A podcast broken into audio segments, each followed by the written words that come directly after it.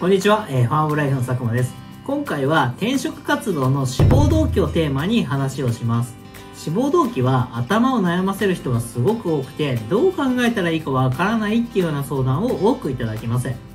転職活動する上でも、選考においても志望動機っていうのはすごく重要です。単に面接を突破するためにっていうわけではなくて、いい転職活動を行うために志望動機とは何なのか、志望動機の考え方の3ステップ。面接官にいい印象を与える3つのポイント。志望動機で見落としがちな視点っていう順番でお話をします。転職活動の志望動機で悩んでいるっていう方はぜひご覧になっていただければと思います。それでは始めます。志望動機を考える初めのステップはいきなり志望動機を考えずにまずは転職理由を言語化具体化するっていうことです。すぐに会社ごとやポジションごとの志望動機を考えるとこれはうまくいきません。転職活動では複数社受ける場合がほとんどなので整合性が取れずに苦労することになります。いきなり志望動機っていうのを考えるんじゃなくてまずは何で転職したいのかっていう転職理由を言語化する、具体化するっていうのが重要です。で現職とか前職が何で辞めようと考えているのかっていうのを改めて言語化しましょう。で複数理由っていうのはあると思うんですけれども、ま、まず上げるだけ上げてみてですね、その中で重要度の高いもの、影響度の高いものっていうのを3つとか5つとか重要度が高い順に整理していきましょ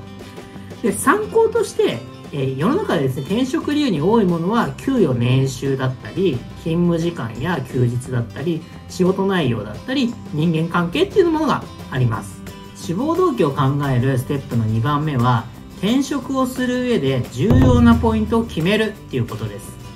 転職理由が整理できたら、転職する上で重要なポイントを決めましょう。転職の軸っていうふうに言われることもあります。転職は目的ではなく手段です。全てが満たされるっていうことはないんですけれども絶対に満たしたい要素とか優先したい要素を考えて、えっと、決めるようにしましょう。で優先したいことも一つっていうわけじゃないかもしれません。で年収と仕事内容っていうような場合もあるでしょうし休日と年収っていうようなこともあると思います。でまた年収っていうような曖昧な決め方をするんじゃなくて年収いくら以上が理想でいくら以上だったら妥協できるとかっていうように具体的に考えておくといいと思います。志望動機を考えるステップの3番目ここから個別の志望理由を言語化する。ここまで整理してから個別の志望理由を考えるようにしましょう。転職理由転職で満たしたいことっていうのが整理できていればその検討している会社とかポジションでその内容が叶いそうだなっていうことがまず死亡する前提になると思うんで、えー、その上でその会社のどういう部分がいいなと思っているのかっていうことを言葉にすればそれがおのずと志望動機になります。給与を上げたいと例えば思って転職を考えていて収入を上げられる可能性の高いポジションに転職したいなっていうような場合であればそれを伝えた上でさらにその会社であればこういう条件の改善が見込めるとか自分が培ってきたこういうスキルが活かせると思うのでとかっていうような、えー、話ができれば志望動機としては十分なのかなというふうに思います。今までですねお話ししてきたような3つのステップで志望動機を考えていくと比較的スムーズに志望動機っていうのが言葉にできるんじゃないかなというふうに思います。面接官がいい印象を抱きやすい志望動機には3つのポイントがありません。面接官がいい印象を抱きやすい志望動機のポイント1つ目は具体的であること。です曖昧な表現とか抽象的な表現では面接官の印象に残らないんですねそれってどういうことですかっていうような疑問が人事に浮かんだ場合深掘りされればいいんですけど深掘られずに面接が終了してしまうっていうこともあるんですね。またより具体的に言うとどういうことですかっていうような質問が来た場合に、しどろもどろになってしまうと、具体的に考えられてないんだなっていうような印象を与えてしまいます。例えば、経営理念に共感したっていうような内容を述べた場合に、具体的にどの部分かとか、どういう経験があってそういうふうに感じたのかとか、その背景っていうのを感じないと、えっと、説得力がありません。なので具体的により志望動機っていうのを話すようにしましょう面接官がいい印象を抱きやすい志望動機のポイントの2つ目は個別的であることですで個別的っていうのは一般論ではなくその方の独自性っていうふうに言ってもいいと思います。で全てがオリジナル独自じゃなくてもいいんですけれどもなぜそう考えるようになったのかとか個人の経験とか体験と紐づいていると面接官の印象に残りやすいです。で面接官は多くの方と面接をやっているので様々な質問をしてるんですね。なのでありふれた回答だと印象に残ることっていうのはほぼないです。でこれはあの私あの以前三菱商事出身の方三菱商事の専攻している方にお話をしたことあるんですけど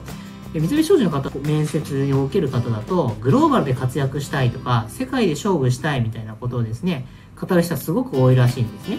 でこれって多分嘘じゃないんだと思いますし悪いとも思わないんだけど、まあ、印象に残らないよねっていう話はされてました。でその時に例えばある候補者が海外旅行で秘境に行って日本人が来たのは自分がここは初めてだろうっていうような場所にこう行ったと。でそこでなんかちょっとこう疲れて腰掛けてそこにかけられている吊り橋を見たらメイドバイ三菱コーポレーションってなっていたと。でそれを見た時にこう世界で活躍するっていうのはこういうことを言うんだなというふうに思うようになってでそれで、えっと、三菱商事で私も働いてみたいと思うようになった。っていうようなエピソードが印象に残ってるんですよっていうようなことを話されてました。これってグローバルで活躍したいみたいですね。言ってることは一緒。でも説得力が、えっと、全然違いますよね。なので個別の自分だからこそ話せるエピソードっていうのを話すようにしましょう。面接官が良い印象を抱きやすい志望動機のポイント3つ目は自分の言葉で語れることです。先ほどの個別的っていうのにもちょっと近いんですけれども志望動機を準備していくと教科書的な言葉になってしまって自分の言葉で語れていないっていう方が結構いらっしゃいます。で綺麗な内容で特にこう論理的にですね突っ込める内容もないような場合はふーんっていうような評価になってしまっていい印象にならないんですね。でプラスにもマイナスにもならないので積極的に採用しようということになりづらいです。で自分の言葉で語るっていうのは、まあ、本音で話してるっていうような印象を相手に与えることですね。伝えている内容は同じでも伝え方とか話し方を工夫することで相手に与える印象っていうのは大きく変わります。で面接の場合だと緊張で硬くなってしまって伝え方がぎこちなくなってしまうっていうことも